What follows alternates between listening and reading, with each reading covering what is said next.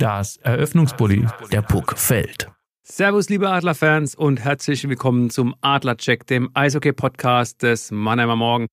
Und um es kurz zu fassen, Halbfinale, Halbfinale, Halbfinale, MAC. So haben es jedenfalls die Fans der Adler Mannheim am Sonntag in der Köln Arena gesungen. Nach dem entscheidenden 3 zu 2 Sieg bei den Kölner Haien. Die Adler haben die Serie mit 4 zu 2 für sich entschieden und stehen jetzt im Halbfinale. Darüber wollen wir, das ist mein lieber Kollege Philipp Köhle. Servus Phil. Hi Christian, ich hoffe aber, ich muss jetzt nicht singen. Besser wär's. Darüber wollen wir jetzt in den nächsten Minuten quatschen. Back, Jack. Unser Rückblick. Viertelfinale ist Geschichte. 4 zu 2 Siege gegen die Kölner Haie. Das nach einem 1 zu 2 Serienrückstand. Um nochmal kurz zurückzublicken, was waren deiner Meinung nach die wesentlichen Faktoren, dass die Adler tatsächlich ins Halbfinale gegen Ingolstadt eingezogen sind? Und nur nochmal an alle, die es vielleicht schon wieder vergessen haben, am Freitag um 19.30 Uhr startet dann die Serie in Ingolstadt. Gab tatsächlich mehrere Faktoren. Der erste wichtige Faktor war mit Sicherheit, dass es sich um 180 Grad gedreht haben. Wir haben im Playoff-Spiel 1 ja eher die Adler gesehen, die wir im Februar gesehen haben, wie sie im Februar aufgetreten sind, verunsichert, kein Tempo, wenig miteinander, schlechten Spielaufbau, leichte taktische Fehler einfach.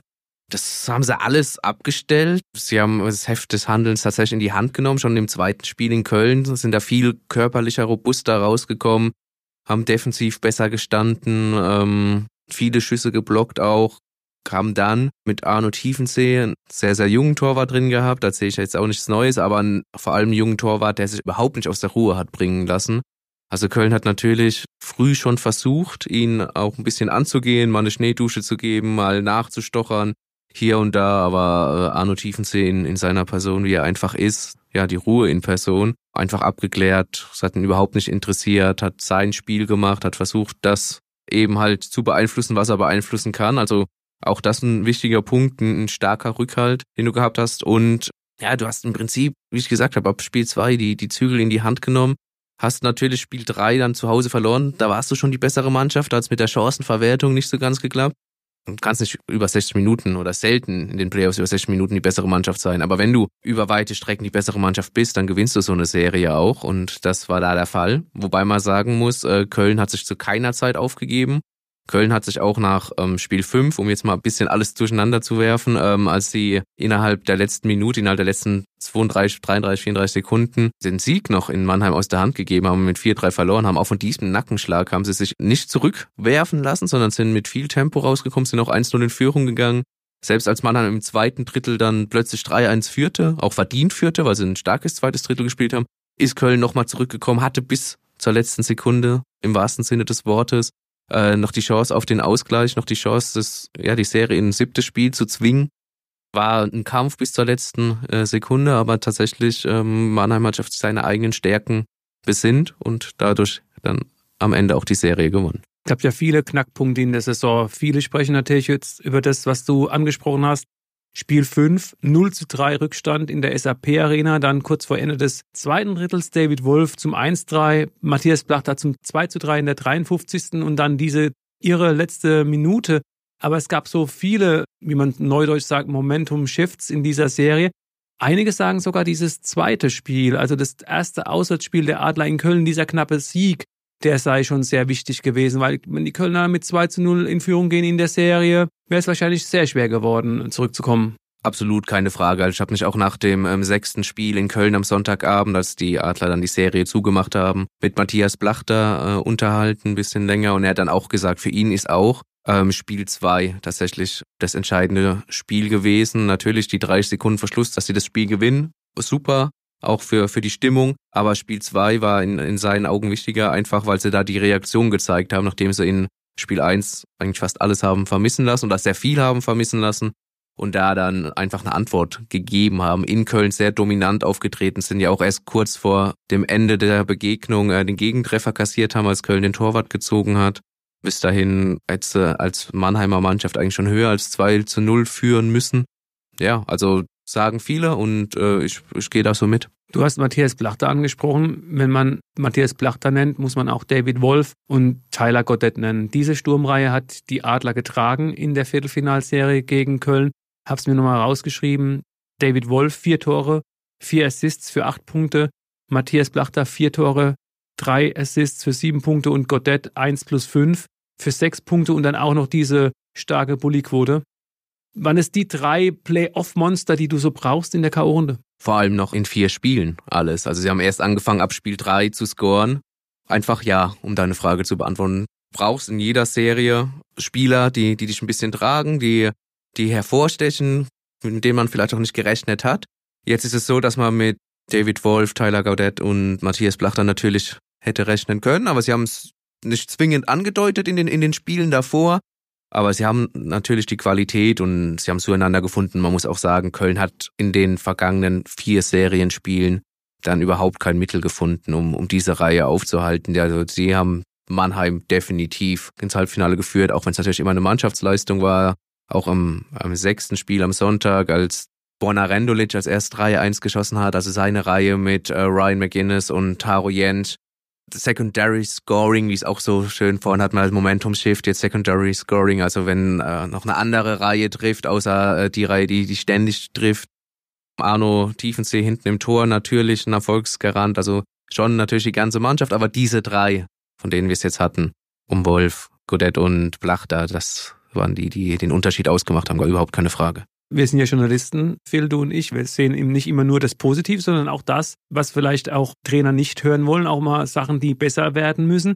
Du hast diese beiden Reihen angesprochen, ganz klar, die, ich sage jetzt mal die Plachter-Reihe, die outperformed hat und dann die Rendulic-Reihe sehe ich auch so, dass die so ihren Job gemacht hat. Musst auch sehen, Taro Jentsch hat zwei sehr wichtige Powerplay-Treffer erzielt am Anfang der Serie. Aber dann müssen wir natürlich auch über die Reihen sprechen, von denen noch mehr kommen muss. Einmal die Kremmer-Bergmann-Wohlgemut-Reihe. Auch wenn Nico Kremmer da in Spiel 5 ganz spätes 4 zu 3 geschossen hat. Bergmann steht bei keinem Punkt. Tim Wohlgemuth hat das 7 zu 3 geschossen in Köln. Könnte auch mehr kommen. Und dann hast du noch die andere Reihe mit Leubel, der ja zunächst bei Plachter und Wolf war, dann in eine andere Reihe gekommen ist mit dem jungen Simon Thiel und mit Markus Eisenschmidt. Und lass uns da vielleicht gerade mal kurz anfangen. Wir haben uns nach dem Ende der Hauptrunde mit Markus Eisenschmied unterhalten, der so ein bisschen gesagt hat, ja, am Anfang der Saison hatte ich nicht das Selbstvertrauen, weil ich halt auch viele Lücken füllen musste. Und jetzt hinten raus im Jahr 23 läuft es bei mir deswegen so gut, weil ich genau weiß, dass ich eine wichtigere Rolle spiele und mehr Eiszeit habe, mehr Quality Ice. Jetzt spielt er eben relativ wenig, also wenn man sich so die Eiszeit anschaut und hat eben kein Tor und drei Vorlagen müsste man für ihn vielleicht eine bessere Stelle in, im Line-Up finden. Wenn man möchte, dass Eisenschmied trifft, vielleicht ja. Ja, vielleicht braucht er da diese mehr Eiszeit, dieses Selbstvertrauen auch, was du angesprochen hast, eine wichtige Rolle zu spielen kann, kann schon sein. Auch die Reihe Nico Kremmer, Wohlgemut und äh, Leon Bergmann. Defensiv recht viel geackert, unglücklich hier und da agiert. Ähm, fällt da Spiel 5 ein, als sich Bergmann und Kremmer über den Haufen gefahren haben und dadurch Köln dann ein Tor erzielt hat. Strafen genommen. Strafen genommen, vor allem, äh, ja, da muss man Bergmann ein bisschen rauspicken, übermotivierte Strafen einfach genommen und dementsprechend unnötige Strafen natürlich. Das Gute ist ja, sie können ja scoren. Wenn da noch Luft nach oben ist, ist besser, als wenn du jetzt irgendwie äh, schon am, am Limit wärst und sagst, es kann eigentlich gar nicht mehr viel kommen wäre mit Blick aufs Halbfinale, ähm, was wir dann auch gleich machen werden, ähm, eher schlecht. So ist es fast noch positiv, dass da noch Luft ist. Aber auch die ähm, Simon Thiel, Eisenschmied, Leubel-Reihe. Äh, Leubel wissen wir, ein Mittelstürmer, der vorne scoren kann, hat er ja auch dann zweimal gemacht im Spiel vier, aber ähm, defensiv unheimlich wichtig ist, wichtige Bullies gewinnt. Äh, Simon Thiel damit als gebürtiger Mannheimer für ihn habe ich mich auch noch äh, unterhalten. Vorhin im Training äh, ist es natürlich ein Traum, da jetzt mit auf dem Eis zu stehen und diese Playoffs für Mannheim spielen zu dürfen. Der haut sich auch in alles rein, was er hat. Und ja, Eisenschmied, beim Eisenschmied fehlt tatsächlich ein bisschen der Scoring Touch, aber ich glaube, das ist da vielleicht auch nur eine Frage der Zeit. Er hat zwei Alleingänge gehabt in dieser Serie. In Spiel 4 und dann in Spiel 6 auch nochmal. Zweimal an Pankowski gescheitert, aber lass mal einen davon reingehen, dann öffnet sich vielleicht diese berühmte Ketchupflasche die es im Eishockey ja gibt und dann, dann läuft es plötzlich von alleine und ähm, das kann natürlich durchaus noch passieren. Noch ein ganz kurzer Schwenkfehl zur Verteidigung. Wir haben jetzt ja ausführlich über die Torhüterposition und über die Sturmreihen gesprochen. Matt Donovan war ja auch äh, lange fraglich, ob er in den Playoffs spielen kann. Ist einige Spiele ausgefallen gegen Ende der Hauptrunde. Steht jetzt bei null Toren, aber fünf Assists und seine Vorlagen, das waren ja teilweise wirklich, die waren ja eine Augenweide. Punkt eins der Frage, wie wichtig ist, dass Matt Donovan tatsächlich jetzt ins Laufen kommt. Und die andere Sache, Corbinian Holzer ist genau dann zurückgekommen, als Mark Katic, der bis jetzt auch eine gute Playoff-Serie gespielt hatte, äh, ausgefallen ist. Wie, wie wichtig waren die zwei Sachen? Unheimlich wichtig, also unheimlich wichtig. Zum einen Matt Donovan, um, um da anzufangen. Du hast nicht viele Spieler in der Adlerverteidigung, die offensiv Output liefern, also die offensiv einfach für Punkte gut sind. Da tut Matt Donovan mit seiner Übersicht unheimlich gut, auch mit seiner Ruhe am Puck. Er kann es sehen in der eigenen Defensive spielerisch lösen, muss nicht den Puck zwingend blind rausschießen und damit das Risiko eines Icings eingehen. Gleiche gilt aber auch für Jonas Lechtivori, der hinten sehr hart spielt und defensiv Aktion einfach sehr clever löst. Und das ist dann auch ein bisschen der Übergang zu Corbinian Holzer, der für mich nochmal eine absolute Schlüsselposition einfach belegt. Der ist in Spiel 5 in die Serie dann gekommen, nach über einem Monat Pause. Er hat auch selbst gesagt, klar, das war noch ein bisschen belastungssteuernd, äh, seine, seine Wechsel. Er ist dann nicht jeden Wechsel gefahren in seiner Reihe oder in seinem Verteidigungspärchen. Er hat sich aber schon sehr, sehr gut gefühlt, hat auch mit dem Puck-Handling keine Probleme gehabt. Äh, hat gesagt, das hat sich alles super angefühlt. Ja, mit seiner Erfahrung, viele Jahre in der NHL gespielt, auch schon in der KL gespielt. Äh, unglaubliche Qualität, dem machst du nichts vor. Der kommt auch entsprechend dann auch gut rein, glaube ich wegen seiner Erfahrung, gerade in den Playoffs. Dir gegenüber hat er ja auch gesagt, er ist eigentlich ein Spieler, der ist für die Playoffs gemacht. Klar, groß, schwer, erfahren. Es tut richtig weh, wenn du da als Stürmer äh, ihn vor dir hast. Überlegst dir vielleicht zweimal, wie du an ihm vorbeikommst. Das ist für mich auch elementar wichtig, dass ein Corbinian Holzer wieder da ist, dass er fit ist und äh, auf der Höhe ist dann am Ende. Check. Wir schauen voraus. Phil, das ist so eine Frage. Du hast eben gerade gesagt, es ist schön, dass Corbinian Holzer wieder fit ist. Wir zeichnen ja heute am Mittwoch nach dem Adler-Training auf. Da war er nicht auf dem Eis. Das stimmt. Äh, die Adler haben 45 Minuten trainiert heute. Waren nicht alle Spieler auf dem Eis, unter anderem Corbinian Holzer. Dennis Reul äh, hat individuell trainiert. Zudem waren auch die bisher in der Halbfinalserie verletzt ausfallende Nigel Dawes nicht auf dem Eis. Auch Felix Brückmann war nicht zu sehen zumindest. Und Mark Katic, den du angesprochen hast, der sich gegen Köln dann verletzt hat in, in Spiel 4, Jordan Swartz war auf dem Eis, hat da eine halbe Stunde mittrainiert, hat nicht alles dabei mitgemacht und ist dann auch wieder in die Kabine. Jetzt sind Playoffs, es wird nicht gesprochen, man wird sehen. Er war auf dem Eis, ja, wird er spielen äh, in der Halbfinalserie? Fragezeichen. Personal ist ähm, natürlich ein Geheimnis in den Playoffs. Lass uns auf die Serie gegen Ingolstadt schauen. Ingolstadt hat die Hauptrunde auf Platz 2 abgeschlossen, einen Platz vor den Adlern auf Rang 3 und hat dementsprechend jetzt auch Heimrecht. Die Serie, wie gesagt, startet am Freitag in Ingolstadt. Wie siehst du die Serie? Worauf wird es ankommen bei der Frage, wer dann ins Finale einzieht? Vorweg, auch als Journalist vor allem, ich habe richtig Lust auf diese Serie. Ich glaube, die Serie kann richtig, richtig gut werden. Ähm, wir haben hier zwei sehr gute Teams für DEL-Verhältnisse, die äh, unheimlich ausgeglichen sind. Die Adler sprechen davon, dass äh, Ingolstadt so ein bisschen denselben Stil hat, so ein bisschen denselben Spielplan auch hat wie die Kölner Haie aber natürlich nicht so groß und schwer sind, sondern ein bisschen kleiner, schneller und vor allem technisch versierter. Gerne den Puck haben, den laufen lassen und Mannheim dann tatsächlich körperlich gegenhalten muss. Mannheim auch gerne körperlich spielt. Die haben die großen, schweren Spieler dafür. Die Mannheimer Mannschaft ist eigentlich für die Playoffs gebaut. Steht außer Frage. Ja, ich glaube, dass Ingolstadt äh, nicht so möchte, dieses Körperspiel. Aber das heißt nicht, dass sie es nicht können. Aber ich glaube, dass sie sich darauf noch äh, einstellen müssen. Mannheim kommt aus einer Serie dagegen, die sehr körperbetont war. Nichtsdestotrotz, Ingolstadt hat gezeigt, was für eine hohe Qualität sie haben, nicht nur in der Playoff-Serie im Viertelfinale gegen Düsseldorf, sondern während der ganzen Hauptrunde. Haben auch gezeigt, dass sie Ausfälle kompensieren können, haben auch zwischendurch mal mehrere Ausfälle gehabt, fünf, sechs, sieben, acht waren es, glaube ich, auch mal zu Hochzeiten. Unter anderem ihr, ihr Schlüsselspieler Wayne Simpson ist lange ausgefallen. Es ist wirklich einer der besten Stürmer in der deutschen Eishockey-Liga. Absolut. Torjäger vor dem Herrn, aber auch jemand, der den letzten Pass spielen kann.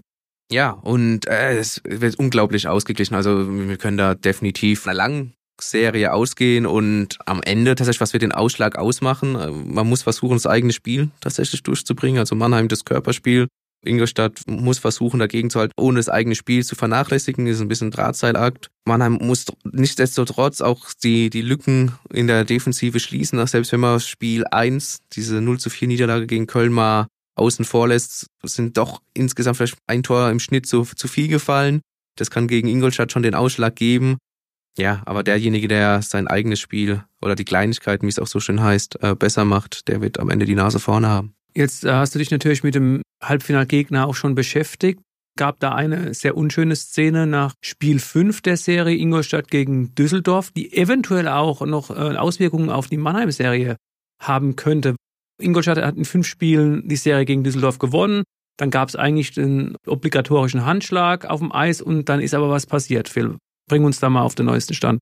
Ja, also ist tatsächlich ja vor, vor dem äh, Handschlag passiert. Im Siegestaumel der Ingolstädter war ja so, dass Spiel 5 Düsseldorf schon 6 zu 3 vorne lag in Ingolstadt. Ingolstadt kommt zurück, macht kurz vor Schluss das 6 zu 6 und gewinnt dann in, in, in der Overtime äh, mit 7 zu 6 und macht damit die, die Serie klar, zieht ins Halbfinale ein.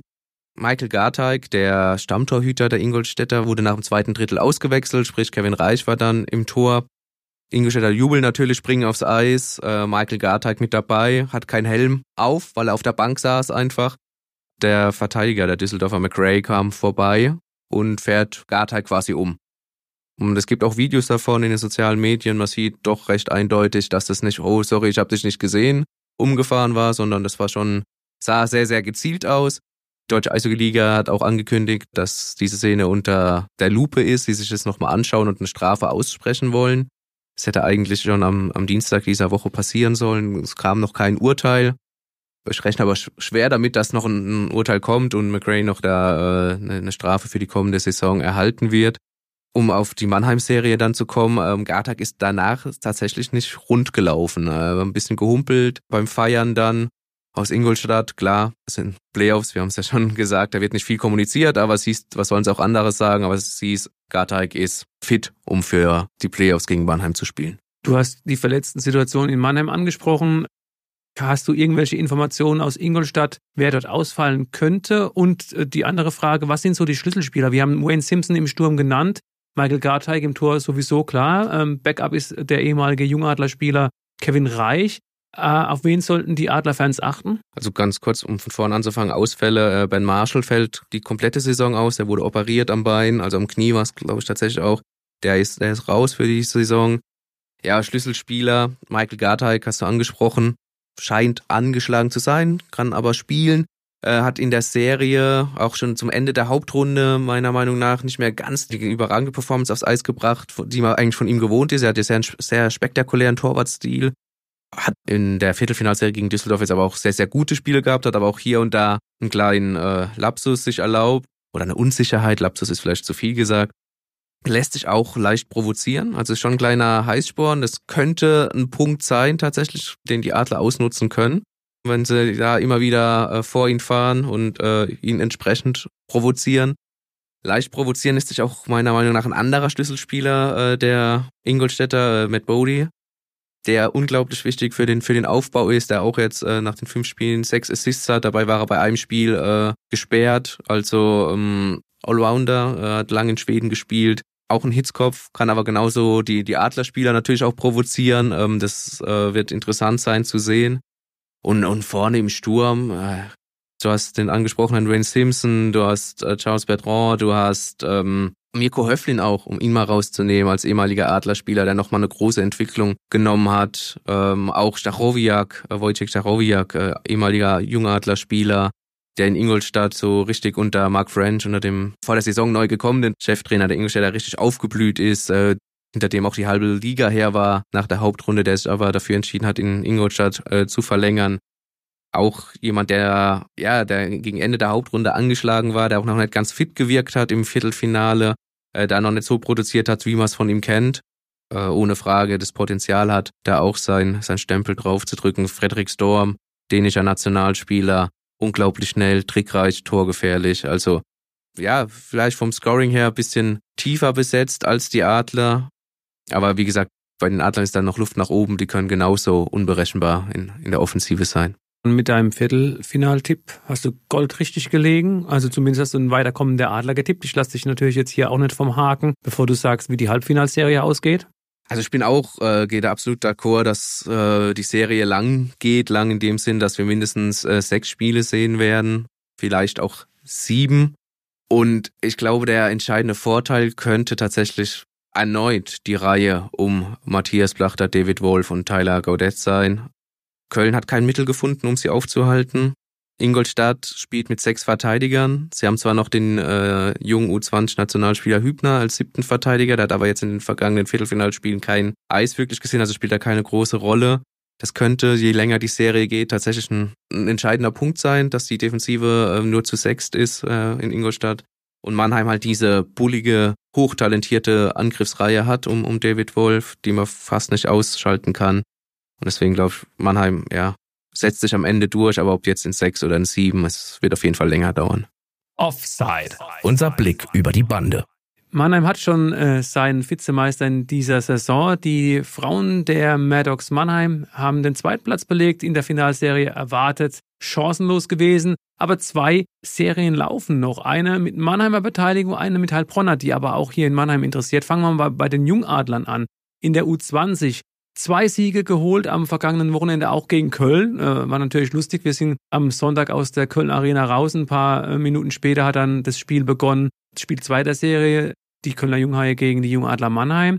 Beide Spiele gewonnen, beide Spiele knapp gewonnen und können jetzt am Wochenende dann tatsächlich die Serie zumachen und deutscher Meister werden. Und die andere Sache ist nicht ganz so äh, erfreulich. Der Mannheimer Kooperationspartner in der DL2 hat die erste Playdown-Serie gegen Selb verloren, spielt jetzt eine weitere und wenn sie auch die verlieren, steigen sie tatsächlich aus der DL2 in die Oberliga ab. Fehl bringen uns da mal auf den neuesten Stand.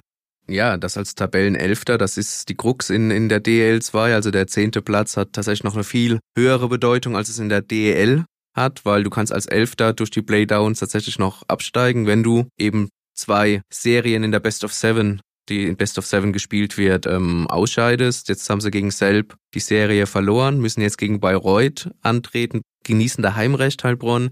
Bayreuth war Tabellenletzter, ähm, hat jetzt gegen Krimitschau aber jetzt nicht enttäuscht, hat nicht so schlecht gespielt wie vielleicht erwartet, haben da schon gut dagegen gehalten, können für Heilbronn tatsächlich, so wie Heilbronn momentan drauf ist, schon ein Stolperstein sein.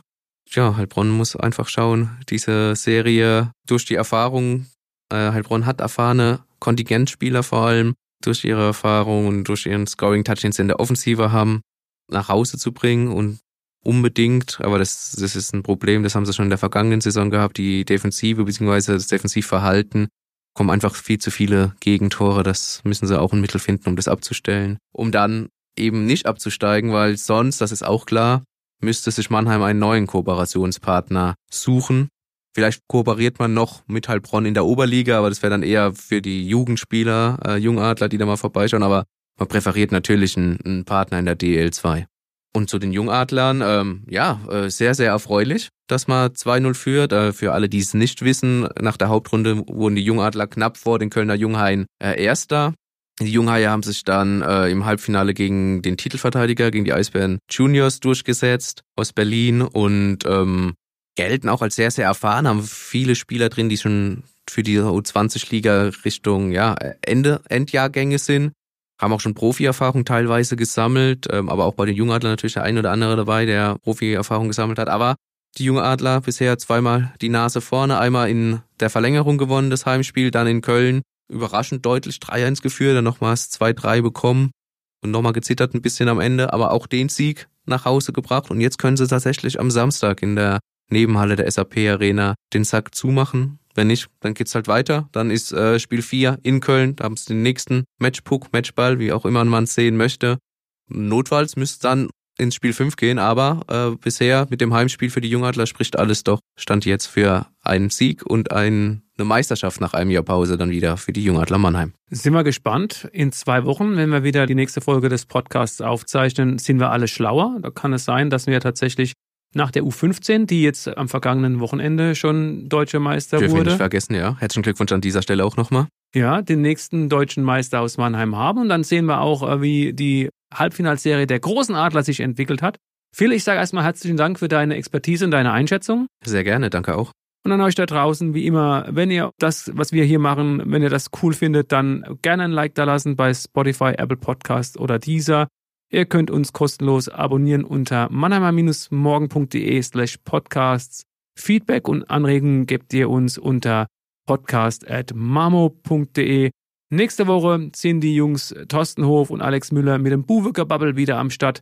Da geht es um die dritte Fußballliga. Da haben die Jungs vom SV Waldorf ja zuletzt ein bisschen federn lassen müssen. Und jetzt am Wochenende steht das wichtige Spiel gegen Saarbrücken an. Ist fast schon so ein Do-or-Die-Spiel, wie man beim Eishockey sagen würde, Phil, oder? Ja, ist auf jeden Fall ein schweres Programm für den SV Waldhof, der mit dem Spiel gegen Osnabrück losging. Jetzt gegen Saarbrücken seine Fortsetzung findet. Du spielst noch in Dresden, hast noch äh, die starke zweite Mannschaft von SC Freiburg zu Hause. Ähm, sind sehr, sehr interessante Spiele.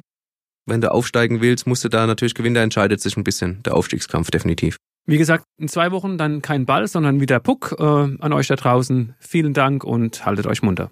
Ciao. Ein Podcast des Mannheimer Morgen.